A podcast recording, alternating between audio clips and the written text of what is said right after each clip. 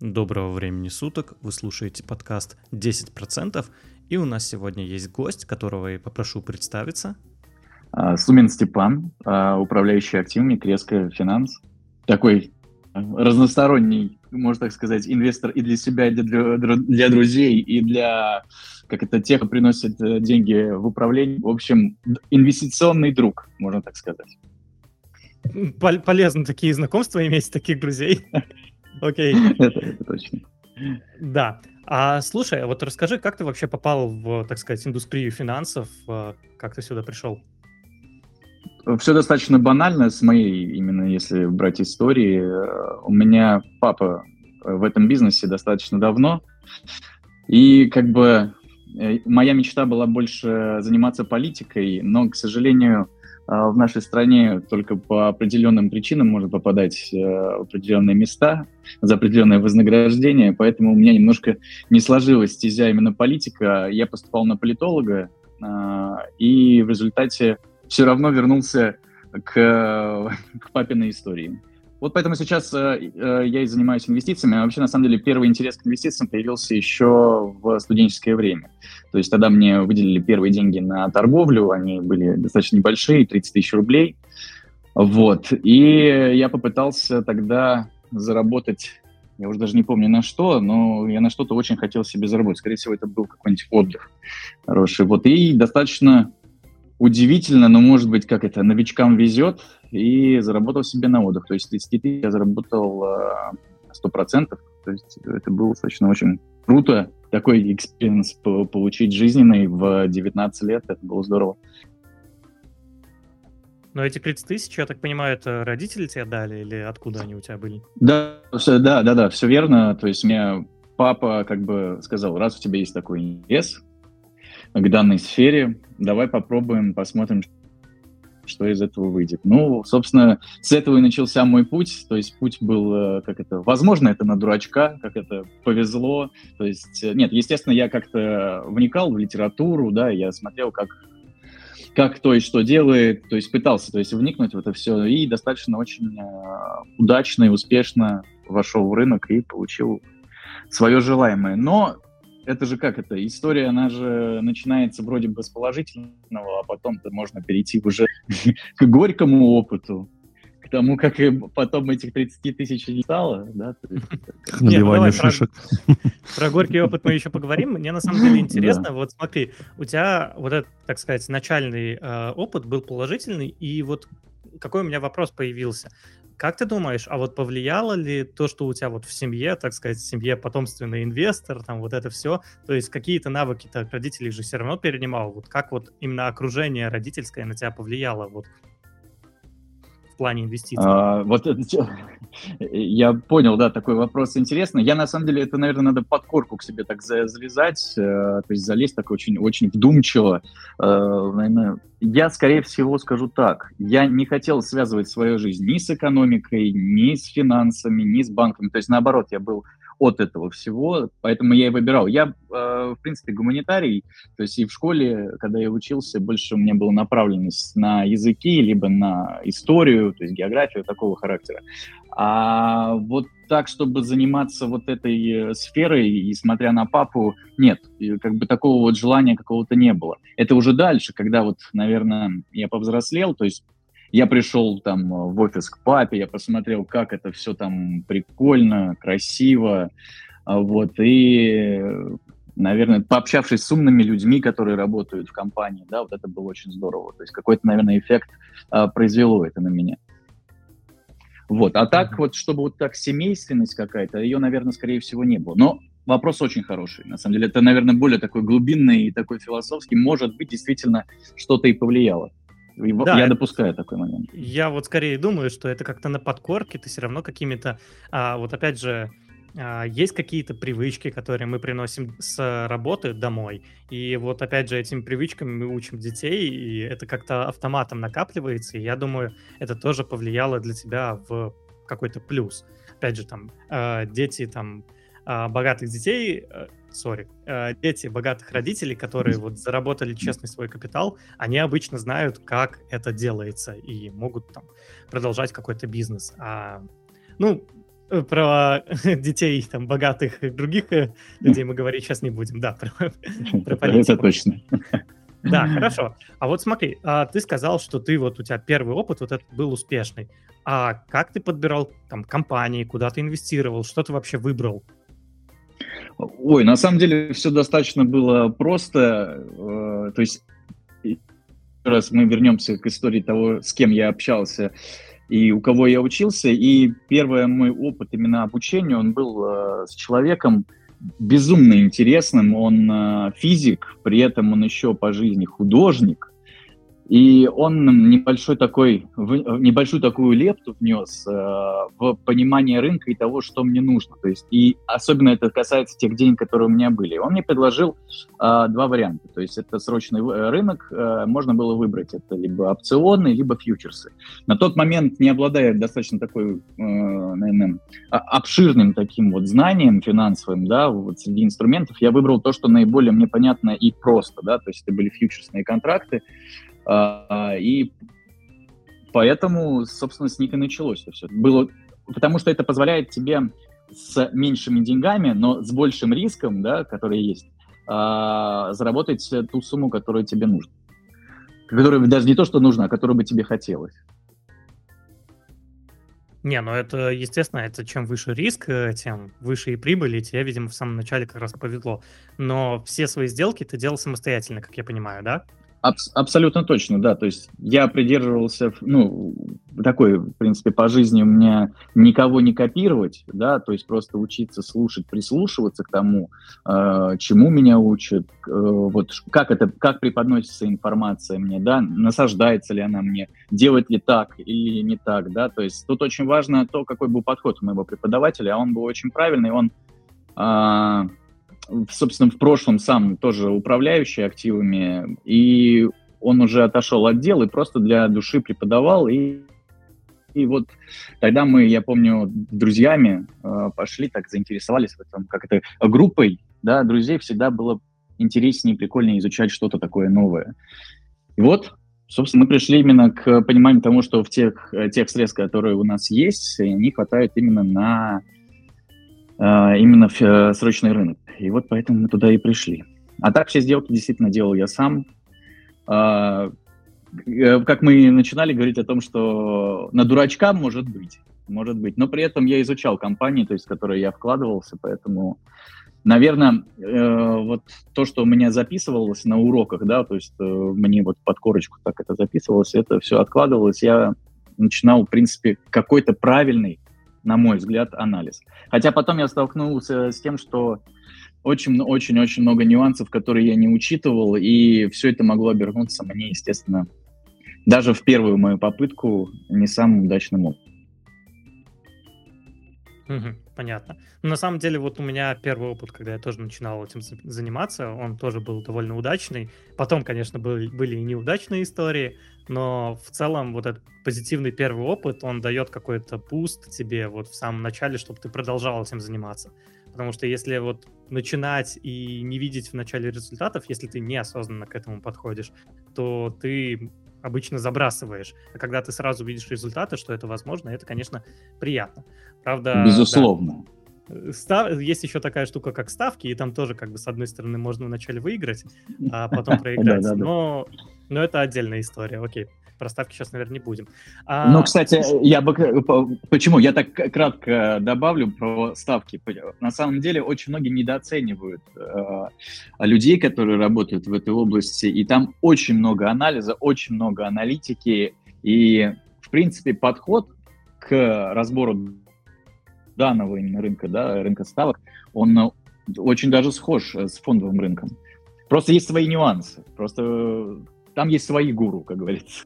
Я с этим вот как раз-таки не спорю. А, у меня просто есть э, личные истории знакомых, которые выигрывали какую-то сумму денег в букмекерских компаниях, а, но эту сумму денег не получали. То есть их ставка сыграла, но деньги они не получили. То есть они довольно большие деньги поставили, и, по сути, их просто продинамили.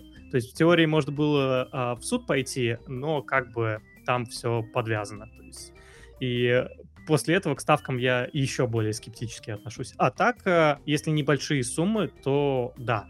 Но вот ты сказал как раз про большие суммы. Это, возможно, да, профессиональные какие-то игроки. У меня история, сказать, была а, там, друзья со школы, которым эти занимались, и вот у них были какие-то там проблемы с а, выводом средств. Это, наверное, год 2010, тогда ставки еще можно было делать, там, более-менее легально, сейчас с этим вроде как сложнее.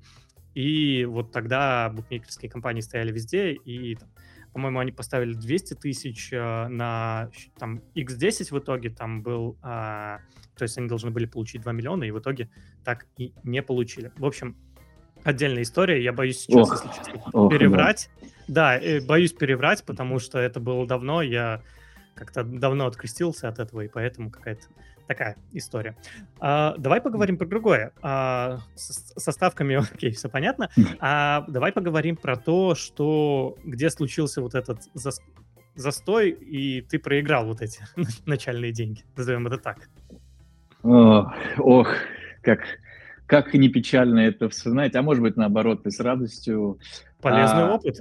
Да, полезный абсолютно опыт. На самом деле мы вернемся к одной интересной вещи, то, то к чему и как правильно, в принципе, а, вот новичкам ощущать инвестиции. Да, вот я вернусь к тому моменту. А, мы же все это видим как? На экране телефона. Мы, вот, допустим, купили что-то, да, мы видим, что цена растет, у нас наш э, портфель растет, все хорошо. И дальше играет у нас такой, как жадность. Мы же думаем такие, ох, сейчас как же все пойдет наверх как же сейчас мы правы в своей ситуации. И, соответственно, мы не получаем ничего. Да? То есть вот э, такая ситуация. Что, что важно сделать новичку? Новичку важно, даже если он зашел в позицию, купил какую-то определенную бумагу или вдруг зашортил ее, обязательно почувствовать эти деньги у себя в кошельке. Не на брокерском счете, да, а именно у себя в кошельке и как-то реально либо себе что-то купить. То есть надо почувствовать. Чаще всего большинство вот новичков которые особенно зашли в последние два года, 20-21, когда такой бум случился на фондовом рынке, они не осуществили, к сожалению, вот это. А поэтому они не почувствовали той радости, которую почувствовал я. То есть я же, когда, вот с чего мы начинали, да, 30 тысяч получил, дальше 30 тысяч заработал, да, сверху этого я это потратил, да. То есть я потратил то, что я заработал. И это было очень приятно мне в данном моменте. А, поэтому тут горький такой опыт, он произошел на том моменте, когда я очень сильно поверил в себя. То есть это дальше вот эйфория, которая, за, ну так вот, как пелена мне вот это была на глазах о том, что вот у меня все получилось с первого раза. Даже скажу так, э, происходило так, я первый раз у меня получилось, во второй раз у меня получилось, да, то есть все отлично. А все почему? В данном, в данном периоде времени рынок э, рос. Я тогда еще особо не знал про методики шарта, я только о них вот мне преподаватель рассказал, но я их не использовал, потому что для меня было больше всего понятно то, что когда купил, да, и когда ты продаешь. А, а не когда продал, какой а год а потом был купил. в итоге? Какой это год это, в итоге был? Это, это 10 лет назад, получается. 10 это лет назад, сколько у нас? 2012. Вот так. Угу. Да, он восстанавливался тогда после краха 2009 года. Ну, 8 да, да, да, да, да. Да, да, угу, понятно. Вот, и собственно, все так и шло, шло, шло. А, первые свои а, такие интересные какие-то активы, которые я себе выбрал, они были основаны на том, что я еще слышал до прихода на рынок. То есть для меня было понятно э, «Газпром», что это такое, как, какая это компания, что она делает. Для меня было понятно компания «Роснефть», «Лукойл», да, то есть такие достаточно базовые мастодонты рынка, потому что они на слуху. Я, соответственно, пользуюсь да, услугами данных компаний, поэтому я и решил по привычке, ну, в том, в чем уверен, в том, в чем то, что я знаю, поэтому туда и буду вкладываться. Но все закончилось, естественно, каким э, результатом? Я стал рисковать. То есть я, если до этого я использовал риск параметры какие-то достаточно, ну, такие маленькие, то есть для меня было что-то такое, ну, 10% это, наверное, я, ну, это максимально то, что я был бы готов потерять. А дальше я уже пошел в банк там и было и до 50%, и до 70%, потом, а, то есть здесь а, мое такое видение было, что я не готов был признать а, свою ошибку. Это вот одно из таких, наверное, базовых, базовых таких вещей вот для новичков, это то, что уметь признавать свои ошибки. Вот я не мог никак этого признать, и это меня очень сильно погубило. А погубило меня, причем на паре доллар-рубль. То есть прям, прям вот помню, как я видел, как тает мой счет, но я каждый раз думал о том, что нет, ну вот сейчас восстановится, сейчас восстановится, сейчас восстановится, и нет, ничего не восстановилось. И 14 год, получается, да? Да, да, да, да, все верно. Окей. И ничего, и ничего не восстановилось у меня, поэтому я был э, в печали какое-то энное количество времени. Но так как я уже вошел в эту стезю, я думаю, ну как ну, 30 тысяч рублей, ладно, это хороший такой жизненный опыт, урок. Э, отчитался перед папой, что вот так, вот так получилось. Он сказал, ну вот, дальше уже будешь вкладывать свои деньги. Когда на свои деньги будет еще более интересен, э, более интересные торги для тебя, поэтому... То есть вот, вот такой опыт он пошел. То есть э, там э, происходил такой момент, больше связанный с психологией. На самом деле психология трейдера, да, новичка, профессионала, они очень-очень схожи очень схожи с каких пониманий, потому что есть понятие темпераментов, да, у людей, и это все очень можно накладывать на торговлю, на то, какие стратегии выбирают, да, люди для торговли, какие вообще риск-параметры они для этого выбирают, готовы рисковать, не готовы, да, то есть какие портфели они формируют. На самом деле, если вы посмотрите так ради интереса, какие даже фонды, как они формируют свои портфели, говорит о том, какие руководители и топ-менеджмент у них, а, соответственно, в управлении такой интересный этот нюанс для разбора, вот именно психологии торговли, психологии трейдера, она достаточно актуальна сейчас, а в особенности в эпоху того, что происходит, такого, можно сказать, в эпоху интересных событий на фондовых рынках, в особенности на российском фондовом рынке, очень важно для людей, которые будут начинать а, свой вот этот путь, а, поучиться первоначале психологии. Наверное, почитать об этом, понять, кто они, в этой стратегии, да, в своей жизненной.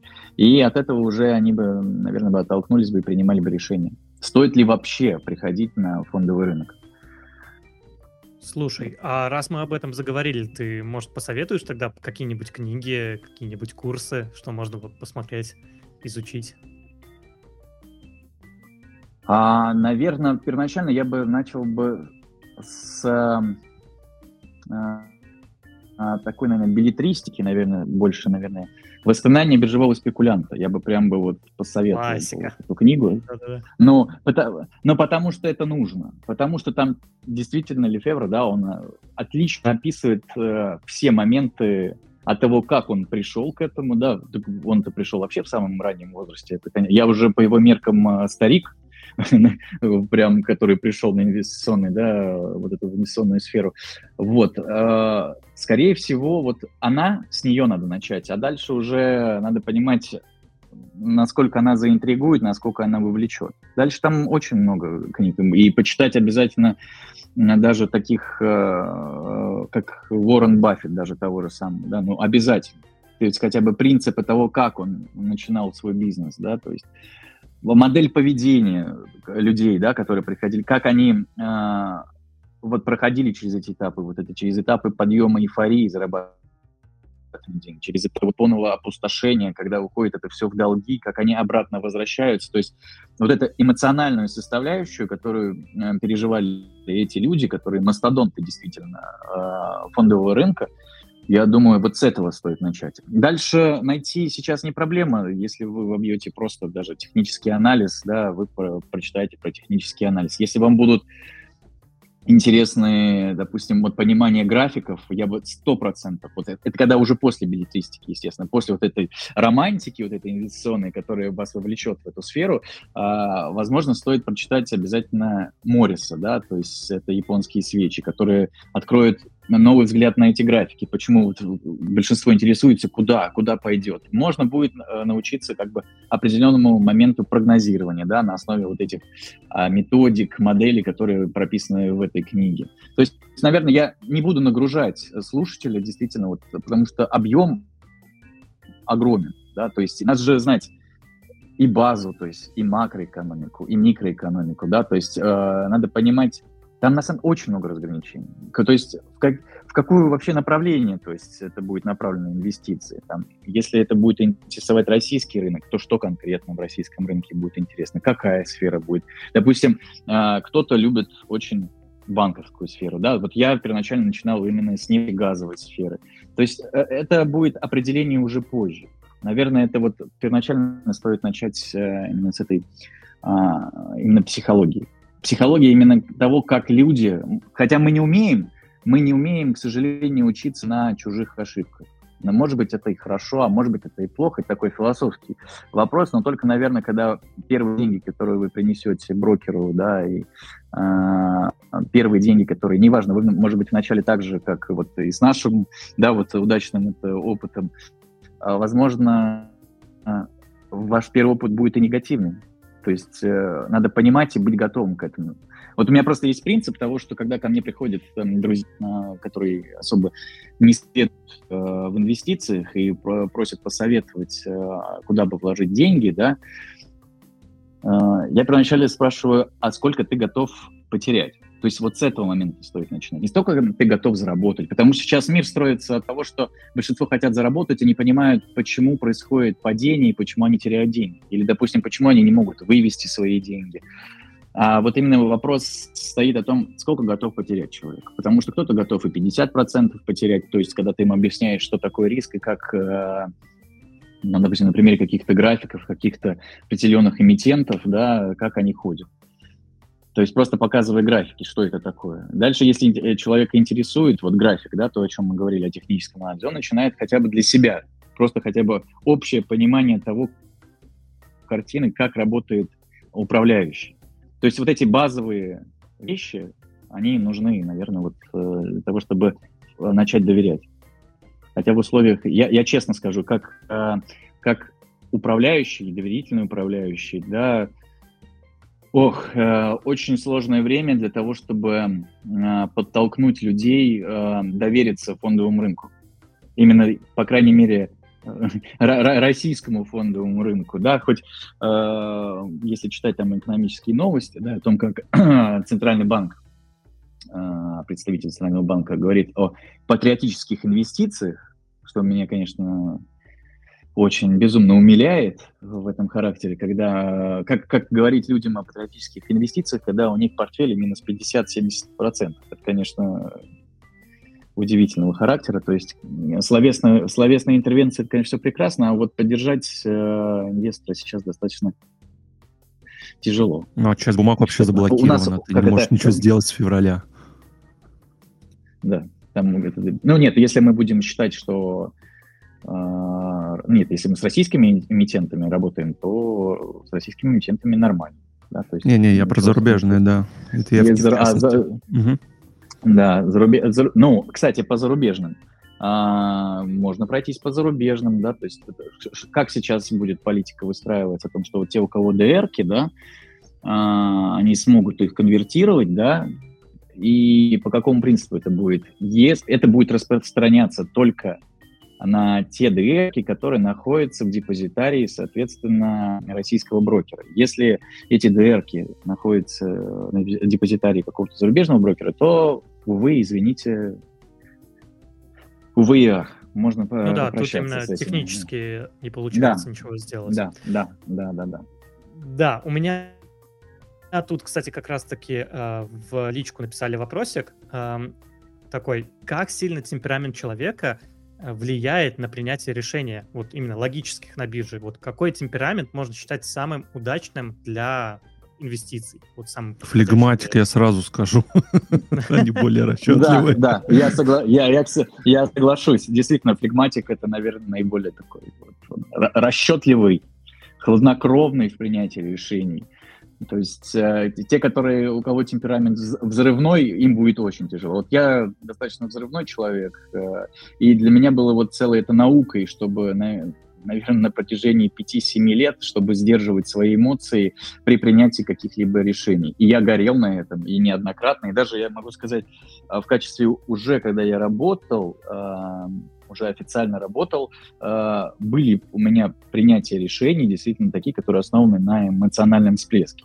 Когда я вот опять столкнулся вот с этим юношеским максимализмом в принятии решения, о том, что опять не, не принятие вот этого момента, что мое мнение, мое решение по данному вот инструменту, оно не сходится с рынком, да, то есть иногда вот очень не хочется быть в этом а, стадии, который гонит рынок наверх, а ты думаешь о том, что да нет, но это не может быть. Но все же факторы говорят о том, что это не должно быть, но это происходит. И тебя это уносит, и уносит, и уносит. А потом главное принять э, все-таки вовремя решение. То, о чем мы уже обсуждали, это принятие риска того, сколько готов э, человек э, терять. Потому что, как бы это больно не звучало, но нужно понимать, что фондовый рынок – это не банковский вклад, это не гарантия, потому что большинство почему-то а, говорят о каких-то гарантированных доходах. Я могу даже привести пример, вот, который а, сейчас большинство брокеров делает. Они завлекают а, людей, которые неопытные, в том числе старшее поколение, в ПИФы, где говорят о том, что а, коллективная инвестиция, она застрахована. Но это же неправда, абсолютно неправда. То есть вот такой а, ложью, а, к сожалению, вот поколение, которое старше 65-70, они вот попадают на эту удочку, а потом не могут э, понять, почему на их счете, допустим, сейчас там минус 20, 30 процентов или 40. Хотя, они, э, хотя им говорили о том, что это все защищено. То есть вот, вот тут моменты, э, э, то, чем пользуются, к сожалению, недобросовестные брокеры, это вот когда наше население особо финансово грамотно. Увы, к сожалению, эх. Наверное, вот первое, что я поставлю во главу всего, наверное, не, даже не темперамент, хотя я очень-очень э, вот ставлю э, вот в торговле на темперамент и э, вот психологию, я бы сказал бы, что в первую очередь надо подтягивать финансовую грамотность. То есть если вы вообще в принципе занимаетесь бизнесом любого характера, инвестиционным бизнесом, или любого другого типа, э, нужно обязательно вот быть финансово грамотным, чтобы четко, как флегматик, хладнокровно принимать правильные, грамотные решения. Хорошо, слушай, а вот у меня тогда такой вопрос. Вот я по своей природе тоже такой спонтанный человек, и у меня тоже есть такая проблема с рынком, что иногда хочется сделать какие-то действия, там, продать по-быстрому, когда оно там выросло очень сильно, и ты думаешь, что сейчас упадет, либо наоборот купить что-то, когда там сильно упало. И вот как ты лично с этим борешься? Я, я могу рассказать, как я борюсь с этим, но давай я хочу услышать твою историю. А, вот, моя, моя история достаточно забавная. А, я когда пришел в компанию работать, э, в предыдущей, не в той, которой я сейчас работаю, э, там со мной сидели достаточно уже в возрасте люди, там э, ну, около 40, 40, 50 лет. И вот они видели, что у меня как шило такое находится, то, что я хочу совершить, совершить какие-то сделки. Они никакие не совершают сделки, а мне все время что-то хотелось. Так вот, один раз ко мне а, начальник отдела, он подошел и просто по, по пальчикам бамс, так аккуратненько так мне ударил и сказал, если а, ты не понимаешь, что делать, но тебе что-то очень хочется сделать, просто ударь себя по пальчикам, ударь себя по рукам и лучше выключи монитор, почитай книгу, иди пройдись, потому что, как он мне объяснил, мне всегда казалось то, что я должен делать сделки все время, постоянно. Я думаю, что от этого зависит э, то, э, тот КПД, да, который от меня требует на работе. Но на самом деле это казалось не так. Абсолютно. То есть это вот потом в дальнейшем в жизни мне уже с годами стало приходить осознание, что иногда не нужно делать по сотне сделок для того, чтобы получить правильный результат. И я научился просто выключать монитор, и уходить гулять.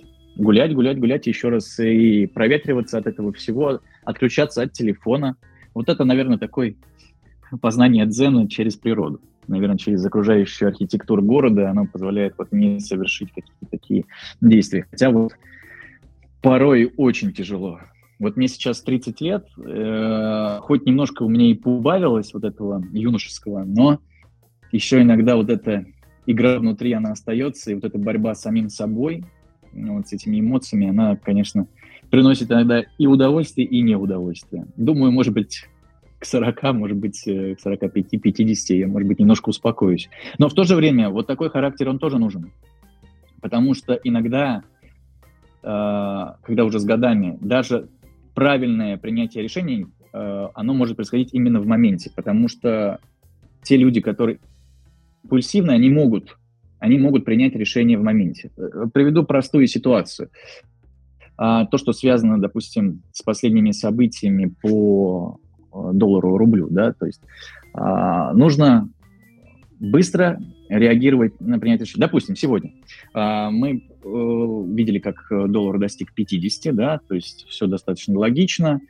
Это можно отдельно, кстати, разбирать. Это достаточно вообще, в принципе, интересная ситуация с нашей валютой. Но принятие решений, как сегодня, допустим, было, основываясь на каком-то базовом таком маломальском знании, да, можно было прийти к тому, что если укрепляется, э, даже не укрепляется, а сегодня он у нас э, ослабел э, рубль по отношению к доллару, то можно было сделать шорт на индекс РТС вот это быстрое, резкое принятие решений, да, то есть я сегодня взял, понял ситуацию и принял, то есть в моменте. Дальше уже, конечно, там накладывались э, уже знания технического характера, естественно, но было важно принять решение быстро. То есть иногда вот а, даже вот такой спонт... Э, вспыльчивые, спонтанные такие вот такого характера, темперамента люди, они могут принять правильное решение уже, наверное, наученный опытом, что можно здесь именно применить вот применить тот самый темперамент. Да, расскажи, пожалуйста, как, как у тебя происходит. Да, на самом деле вот тот вариант, который ты предложил, там, уйти от компьютера, отключиться от всего и именно проветрить голову, он рабочий, я им тоже пользуюсь, но я также сформировал некоторый список э, таких поинтов, которые я должен пройти перед тем, как нажать какую-то кнопку. Во-первых, э, ну там э, разные поинты, э, почему я заходил в эту сделку. То есть, если это сделка по продаже, допустим, каких-то акций, я обязательно пишу в начале, когда покупаю, поинт, зачем я купил данные акции, почему я сделал э, вот такой вывод, что эти акции будут расти. И в момент продажи я обязательно это все перечитываю и обязательно должен там выяснить. Потом там есть такие, ну, относительно глупые поинты, которые я должен поставить галочку обязательно для себя, что в каком состоянии я сейчас нахожусь, там, в спокойном состоянии, там, возбужденное состояние, либо там нервное состояние, я обязательно должен находиться там в спокойном состоянии, чтобы не сделать какого-то вот такого а, импульсного решения вот на вот таких вот вещах. И таких чекпоинтов у меня штучек 10, вот. И я по ним прохожусь, прежде чем нажать вот эту заветную кнопочку «Купить» или «Продать». И в целом это также очень помогает. Это помогает отфильтровать вот эти действия, потому что я поставил себе правило, что я не могу сделать, вот если э, эти чекпоинты не выполнены. Я могу честно сказать, что я эти чекпоинты несколько раз нарушал, но э, они нарушались как там? Если там, допустим, 10 чекпоинтов и, допустим, 10 а, баллов. И я выполнял там только на 8 баллов. Я смотрел вот эти два балла, насколько они выполнены, там, сколько это в процентах, так сказать, и уже принимал решение, окей, могу я эти чекпоинты пропустить или не пропустить. И вот этот списочек, ну, я его сформировал, он у меня лежит, я его сейчас весь зачитывать не буду, на самом деле его нужно где-то поискать, у меня уже где-то завалялся, вот. И как бы это тоже мне часто уберегала от каких-то лишних сделок. А, скажи, скажи, скажи, пожалуйста, какой, какой опыт? Какой у тебя опыт уже инвестирования? А, слушай, начал инвестировать где-то в 2016 году. А, в целом, в начале, когда я начал инвестировать, я даже не понял, что я начал инвестировать. То есть, как это произошло? Я м- купил криптовалюту, но я купил ее не потому, что думал, что она вырастет, заработаю. Я просто как программист, я изучил технологию криптовалют, я понял, как они работают, нашел проект, который мне нравится, и я даже не думал о том, что я могу на этом заработать. Я всем говорил, говорил, там по друзьям ходил, говорил, что, ребят, вот такая-то технология, вот такая-то криптовалюта. А, ну, в данном случае я говорю про Dash. А, и мои друзья вспомнят, что я по ним ходил, говорил, ребята, вот смотрите сюда, часами объяснял, почему так. В итоге никто не купил, никто не посмотрел. Вот, зато когда начался хайп в 17 ко мне все подряд приходили, там, брали платные консультации, потому что я уже не мог там просто с друзьями там общаться, и нужно уже было как-то фильтровать, у меня просто времени физически не было.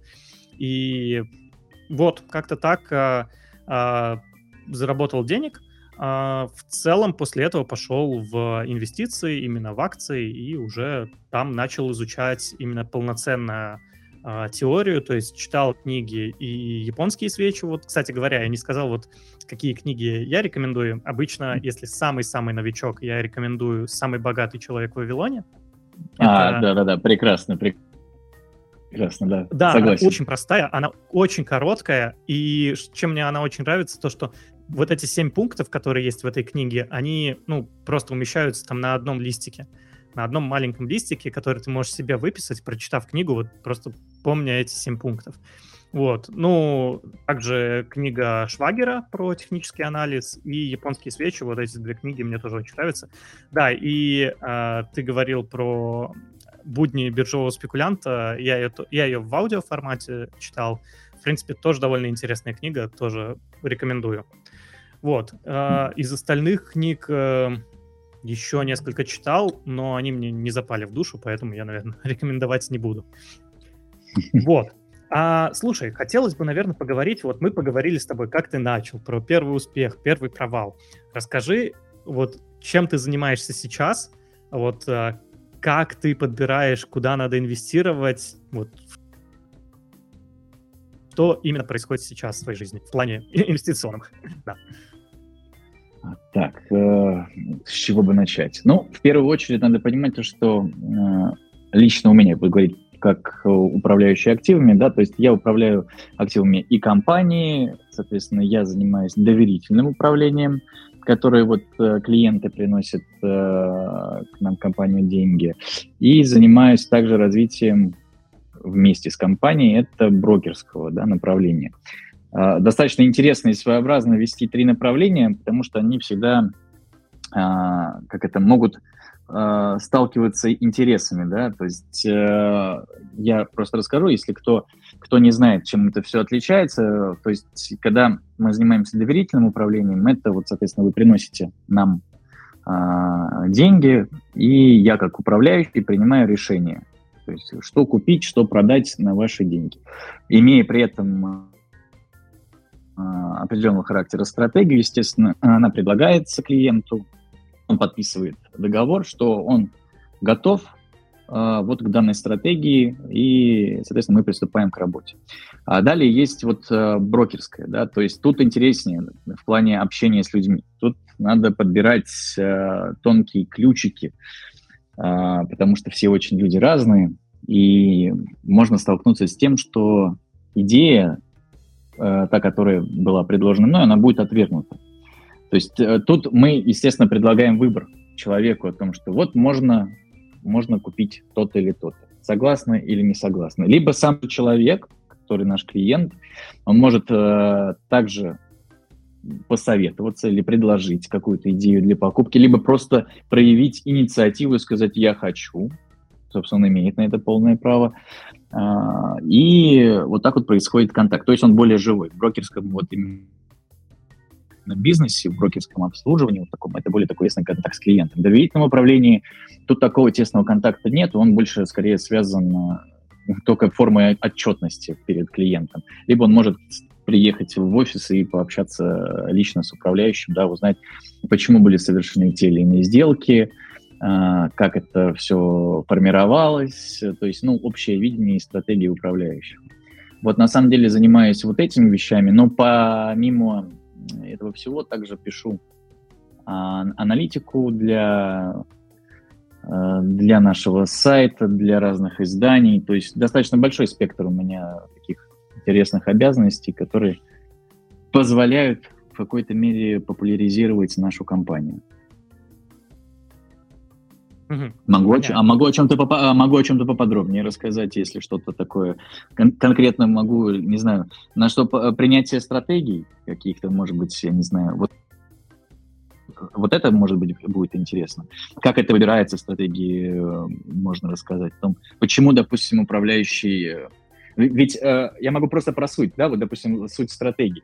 Я, опять же, вернусь к, к тому, с чего я начинал, да, то есть важно понимать, сколько люди готовы а, потерять. Это очень важно. То есть первоначально, естественно, человек приходит на фондовый рынок и к брокеру а, с тем, чтобы э, запрос обычный. Какой идет запрос?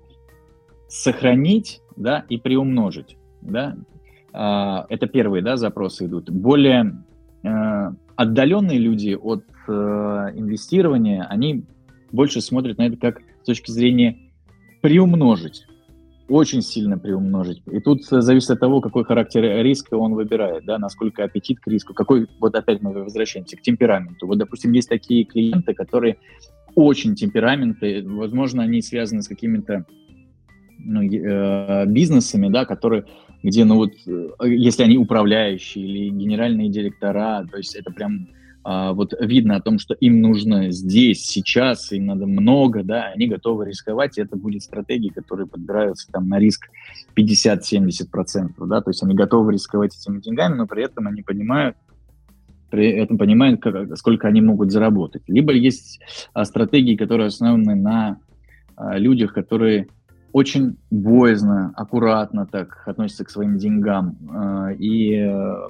поэтому стратегия обычно выстраивается наверное, около 10 примерно процентов, да, которые могут быть просадки. А, есть те, которые средние, да, то есть они около 30 готовы процентов потерять. Либо мы уже как, э, можно так, наверное, говорить, это какие цели, то есть еще преследуют люди, да, для инвестирования. То есть кто-то хочет э, заработать себе на пенсию. Вот, например, э, был интересный случай с клиентом, он говорит, ну, да, понимаю, просадка там минус 50 э, произошла по индексу. Там, да, это все вот очень печально, да. Но ничего, ребят, у вас есть еще 5 лет, 5, 5 лет на то, чтобы мне заработать на пенсии. Так что я вас верю. То есть есть такие вот позитивные клиенты, у которых даже есть какая-то серьезная переоценка по портфелю, э, которые готовы верить в биржу, в, управляющих, в компанию, и это добавляет лишней мотивации, чтобы заработать а, им деньги. Вот. То есть здесь э, надо понимать, что какие вот, допустим, что, что, что нужно учитывать да, при инвестиционной стратегии? Вот это тоже интересно. Да? То есть можно учитывать э, там, интенсивность изменения факторов да, какой-то вот э, этой внешней, внутренней, да, инвестиционной среды, да, то есть мы постоянно должны наблюдать за вот этой конъюнктурой, да, инвестиционного рынка, то есть мы постоянно внедряемся в процессы э, вот этой государственной инвестиционной политики, да, то есть э, там формы регулирования, то есть там правовые основы, которые это идут. То есть там же достаточно очень много всего для, э, для того, чтобы ты выстраиваешь стратегию для определенного клиента, что, что, что нужно учитывать да, для того, чтобы принять то самое правильное решение, да, которое бы ему позволило вот, заработать те деньги, которые он хочет. Угу. А слушай, а вот такой вопрос. Вот ты сказал, что вы делите, соответственно, клиентов по ну, как сказать, по каким-то категориям, вот консервативный, а, либо агрессивный, я, наверное, сейчас инвестиционные слова использую, но вот которые толерантны к риску, нетолерантны. Вот подскажи, а у вас как бы получается три категории клиентов или все-таки вы их на большее количество категорий дел, делите? Либо а, это вообще индивидуальный подход? А, тут надо понимать, э, то есть, опять же, куда мы возвращаемся, к какому управлению. Если это брокерское, да, то там уже есть фактор, э, вот то, о чем я говорю, это отношение человек-человек. То есть уже после общения мы а, понимаем о том, какую стратегию да, предлагать этому человеку. То есть если мы... Э, то есть чаще всего, чаще всего, то есть э, понятно вот это вот такие вот есть где более агрессивные да, модели вот торговли, где более такая умеренная, либо более консервативная, да, то есть если вот по таким каким-то э, параметрам разделять, то, да, скорее всего, мы видели именно три, три основных. Вот, э, то, на что мы делим. Но э, мы должны понимать о том, что это же как, как экономика. Экономика, допустим, она как живой организм. Так и здесь. Вот это общение, которое происходит с клиентом на брокерском обслуживании, это тоже живой такой организм, который может постоянно меняться.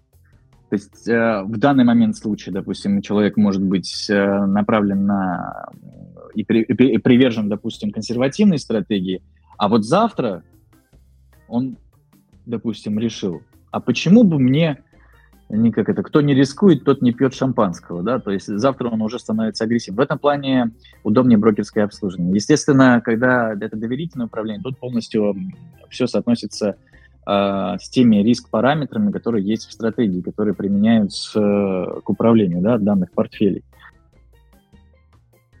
То есть, наверное, такого вот э, какого-то универсального э, чего-то, э, что-то такое я бы не, не рассказал бы об этом. То есть, скорее всего, мы лично делим на три категории. По крайней мере, то, как я выделяю и вижу, это именно три категории. Людей, которые приходят инвестировать, да, и доверяют денежные средства. Понял. А подскажи тогда, вот вы как инвестиционная компания, вот с доверительным управлением, вы инвестируете только на фондовом рынке или, может быть, есть какая-то там недвижимость, э, криптовалюты, еще какие-то такие интересные способы рассматриваете или вы что-то подобное? Золото. А, Золото почему? Ну, тоже на рынке можно покупать, да. Uh, у нас э, безумно талантливый uh, есть управляющий активами, который занимается криптовалютами. Да, действительно, мы, мы, мы занимаемся фондовыми рынками, соответственно, фондовые рынки э, в основном. То, что, то, что наиболее ликвидно, наиболее такое интересное, uh, наиболее волатильно, это вот фондовый рынок Америки, а, российский рынок это обязательно, и криптовалютный рынок. Насчет а, недвижимости не скажу, потому что лично сам а, не изучал данный вопрос в нашей компании о том, что занимаемся ли мы инвестированием, если, если честно. Потому что я mm-hmm. особо сосредоточен именно на своей деятельности, либо то, что связано именно с фондовым рынком. То есть я достаточно. Ну, я да. в качестве примера просто привел, да. мало ли, почему нет. А, хорошо. А, слушай, у меня есть еще такой вопрос. Вот э, если брать, допустим, вот прошлый год, то есть обычно как инвестиционная компания, они отчитываются вот за год, сколько они там сделали прибыль. Вот можешь ли ты примерно рассказать вот по трем вот этим а, э, различным стратегиям, консервативная, умеренная, среднесрочная, ну, средняя такая, и агрессивная. Вот какие у вас, так сказать, показатели? Вот э, я так понимаю, что ты, конечно, сейчас, э, наверное, презентацию не будешь открывать, но вот по памяти, может, что-то скажешь? Так, э, мы берем какой период времени за тот год или мы берем давай, за, давай вот, вот последний... за то, то, что Давай последний, за то, что у нас год. есть. Вот да, именно вот полноценный, полноценный 20... Не, я хотел именно полноценный 21 вот, который закончился, я думаю, потому а. что вы же явно уже подвели итоги. Можно и за текущий год тоже? А, так, могу сказать, что... Можно и то, и то. Да, да, да. Это то, то, что я вспомню из цифры. Я помню то, что у нас очень хорошо показал себя управляющий вот по криптовалютам.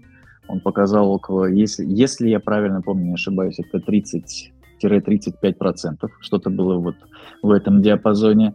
А доверительное управление... Мне, к сожалению, тяж... тяжелее давать оценку, потому что я вот э, в Креско работаю э, полгода, поэтому я как-то немного стеснительно говорить о, о цифрах, которые были у других управляющих, и мне тяжело за них отвечать, потому что я не видел, что они делают. То есть, если, uh-huh. я, если я правильно могу оценить, могу ошибиться, что-то было около 10%. Но я могу ошибиться, поэтому мне вот это немножко сложно. Я могу просто сказать за тот период, когда я работаю. То есть это более такой интересный момент. Да? с начала а, года. Угу. А, да, с начала года. То есть э, я могу даже рассказать, как это все происходило, потому что неординарный это год, на самом деле. Хоть э, многие говорят, да, кризисы они были всегда. Нет, это был неординарный год. Сейчас все, не, все неординарные года, если так посмотреть, что 20 ну, да, 21 да, да. 22 да, время такое. Да, это, это точно. Мы, на самом деле, очень многие недооценивают на, э, то, насколько это действительно интересно. Насколько интересное время и сколько возможностей сейчас предоставляет, в принципе, не только рынок фондовый, то есть, в принципе, мир, который сейчас представляет возможности, просто большинство смотрит немного негативно к тому, что, что все происходит в мире, да, а, а можно иногда и нужно, наверное, в этой жизни э, смотреть через позитивную какую-то стезю. Я не буду касаться каких-то определенных моментов, да, но именно можно найти э, и нужно находить именно позитивные моменты. Так вот, э, если брать э, первый квартал, получается, это было 17% доходности. 17% доходности, мы показали даже, по-моему, 17-18% доходности на падение. Это то есть... Рублевая доходность или долларовая? Это я говорю о рублях. Это я отвечаю именно то, mm-hmm. за свой сектор, как говорится. Если брать... Э, да, да, да. Э, если брать фондовый рынок Америки, он чуть-чуть похуже. Похуже. Он у нас, по-моему, был около одного или двух процентов в плюсе. То есть вот так вот. Но я могу ошибаться. Я потому что больше с цифрами связан вот то, то что у меня. Поэтому я буду говорить за себя больше в этом okay. отношении. Все, все нормально. Да. Я, на, я на самом деле, когда спрашивал этот вопрос, я как-то постеснялся, что я даже не предупредил, что я задам такой вопрос. Вот, э, надо было не, не, нет, предупредить он, заранее, это, чтобы проверить. Это, это, это, это хороший э, вопрос, э, но это больше связано с тем, что что, что лично я вижу, да, то есть по тем отчетам, которые я вижу. То есть ну, управляющий, допустим, американского фондового рынка, у него есть и свои отчеты, то есть которые я не могу, могу не видеть, да, то есть только то, что в общем доступе. Я не могу не обладать полным, как это, полной картиной того, с чем он связан и на чем зарабатывает, да, и в какие активы вкладывает.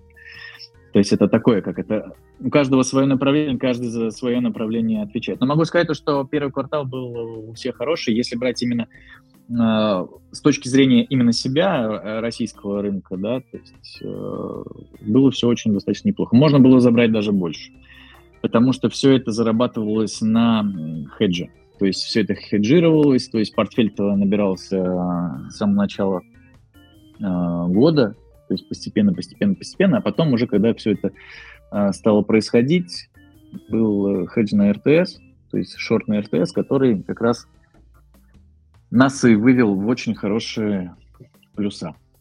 Вот, то есть здесь все очень ну, хорошо сработало. На рынке всегда можно забрать больше, и как раз-таки за да, этим да, гоняться, да. наверное, так, не, не самая лучшая стратегия. И, абсолютно. А, Точно. Да. А, слушай, а, ну окей, раз уж мы сейчас говорим про твою работу, про Cresco Finance, а, я ж правильно Cresco Finance? Да? Все правильно. Тут как, как, как, у, как, как, как, как, как, у кого какой диалект, можно так говорить, кто как произносит.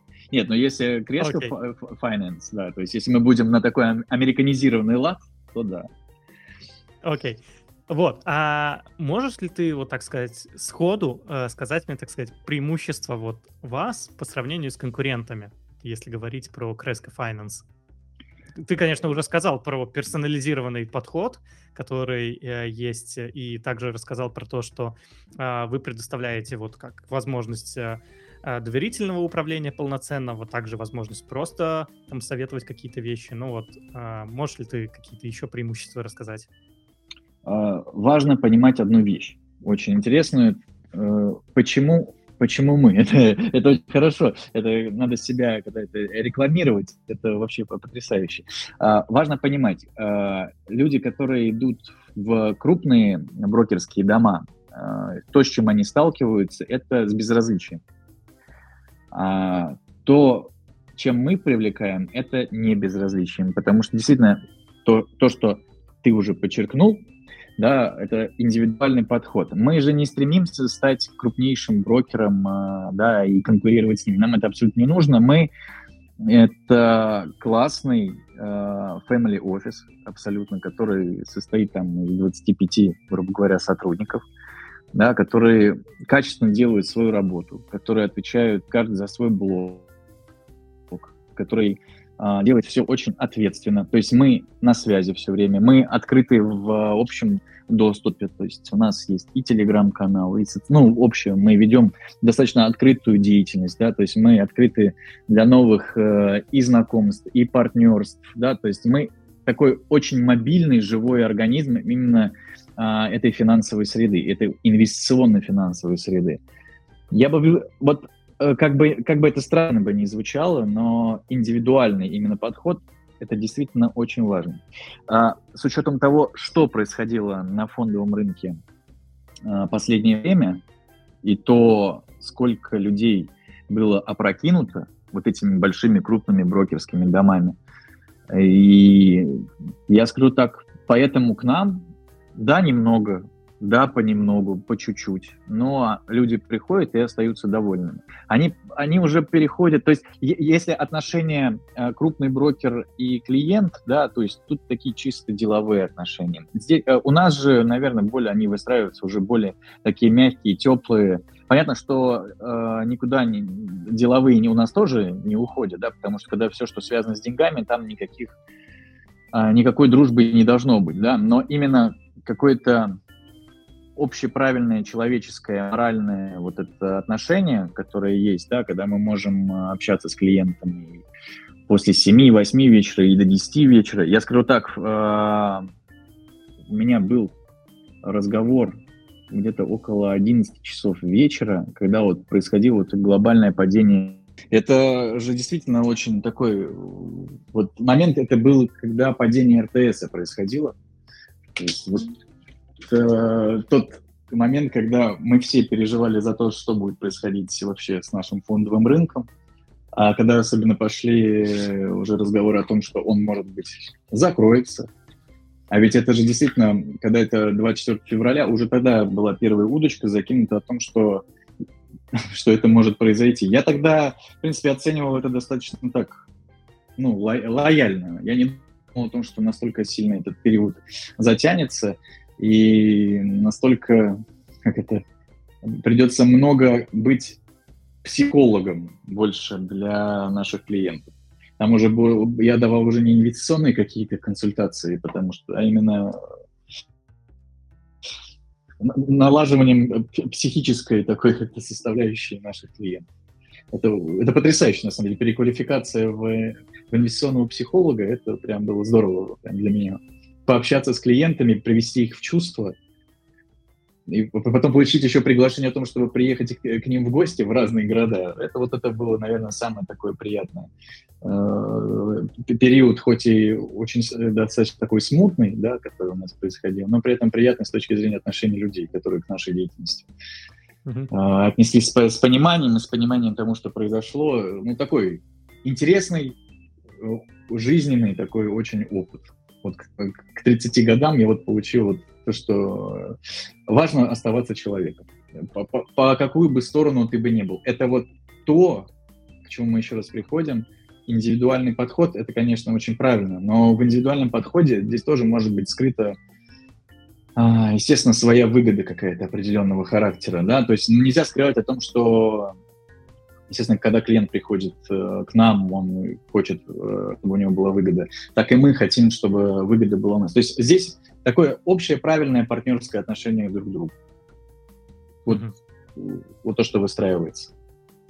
Э, если мы будем говорить про комиссии, естественно, мы а, ну, ну ничем не лучше, не хуже рынка, да, то есть мы все находимся, в принципе, под одной гребенкой, поэтому наверное, вот я отвечу именно с точки зрения людей, именно их квалификации. Квалификация действительно хорошая.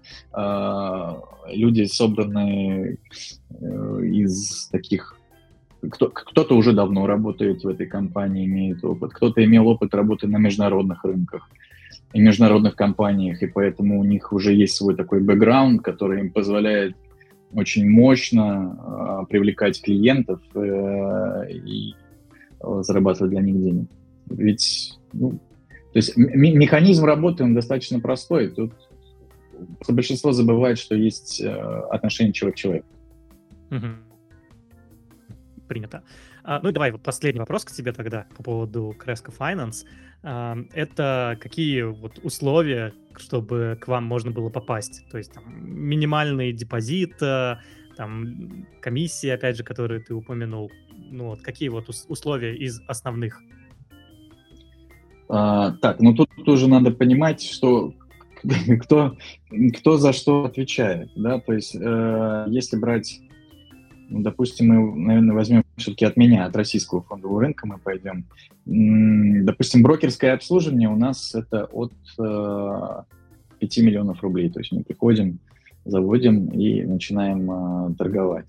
А если брать уже по определенным э, стратегиям в доверительном управлении, то есть они разнятся.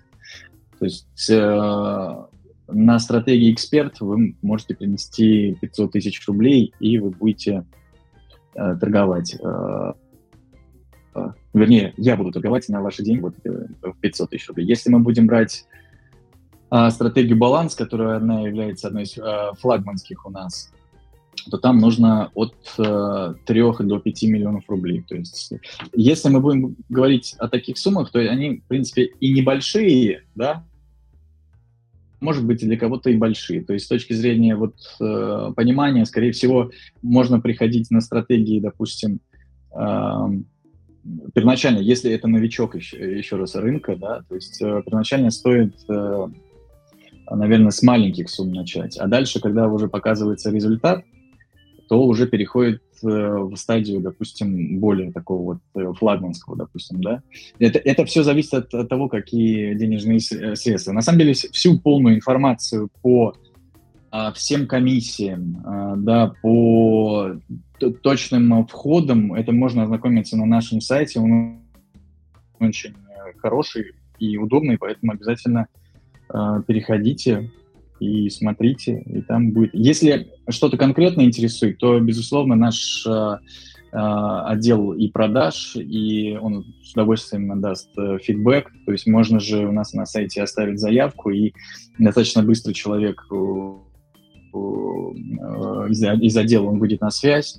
А, также у нас хорошее сопровождение от бэк-офиса, да, то есть который предоставит и по всем комиссиям, а, то есть, ну, наверное, скорее всего, так вот я объясню. То есть э, точ, точ, точных вот этих комиссий я не разбирал. Честно, они достаточно такие небольшие, но если мы будем брать э, именно то, как это узнать и где, это стоит обратиться и действительно к нашим э, вот двум отделам, которые занимаются, которые расскажут еще более подробно. То есть как это более грамотно и правильно они продадут продукт свой, да. Я могу отвечать э, за направление именно доходности. Я могу сказать, что как это, нужно себя тоже уметь оценивать. А, я могу сказать, в тех условиях, которые у нас сейчас есть, э, та доходность, которая показывается э, с моей стороны, она, я считаю, более-менее оптимальна. То есть она оптимальна, она не завышена. То есть как можно прийти к брокеру, который будет говорить о том, что да мы вам сделаем 40 50% прибыли. И все такие, ух ты, класс, давайте ринемся, все отдадим эти все деньги. Но сейчас, к сожалению, рынок э, таков, что вот то, что произошло, то, как много денег люди потеряли, то, как это все просело, э, нам, брокерам, и маленьким, и большим, будет э, достаточно сложно привлекать большое количество клиентов. То есть очень многие разочаровались в рынке фондовом, к сожалению. Поэтому э, я думаю, вот то моя мысль и посыл. Пусть, пусть тебя послушают, пусть вас послушают вот, э, Центральный банк. А, пусть придумают э, страхование как АСВ, да, то есть есть страхование вкладов, пусть придумают для людей на фондовом рынке, если они хотят, чтобы было все-таки вот это хоть какая-то гарантия вложения денежных средств. Ссылки, конечно же, мы оставим в описании, вы можете перейти на сайты, на соцсети и посмотреть конкретно комиссии, условия, написать, я так понимаю, в чате, и с вами свяжутся, и уже можно будет более подробно это обсудить. Что ж, Степан, спасибо, что пришел. Было очень интересно поговорить. Э, очень занимательно. Интересные вещи сегодня обсуждали. Да, на этом на сегодня все. Э, подписывайтесь на подкаст, ставьте лайки. Всем спасибо, до скорых встреч. Пока-пока. Услышимся. Пока-пока.